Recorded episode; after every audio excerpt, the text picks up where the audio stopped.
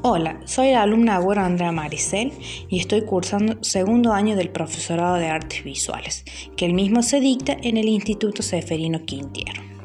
A continuación hablaremos sobre el arte cinético. ¿Qué es el arte cinético? El arte cinético es un arte abstracto que se basa en crear objetos combinantes con movimiento real para producir ilusiones ópticas.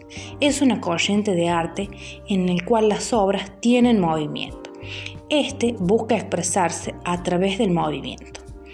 ¿En qué año surge? Las primeras obras se dieron en el año 1910. Uno de los artistas más conocidos del arte cinético fue Alexander Calder, quien realizó sus famosas esculturas en movimiento. ¿Cuántos tipos de arte existen? Existen dos tipos de arte, el arte móvil y el arte estable. A continuación daremos un ejemplo de ellos. Los artes móviles son aquellos artes que tienen movimiento, mientras que los estables son aquellos que no tienen movimiento. ¿Con qué tipo de materiales se puede realizar?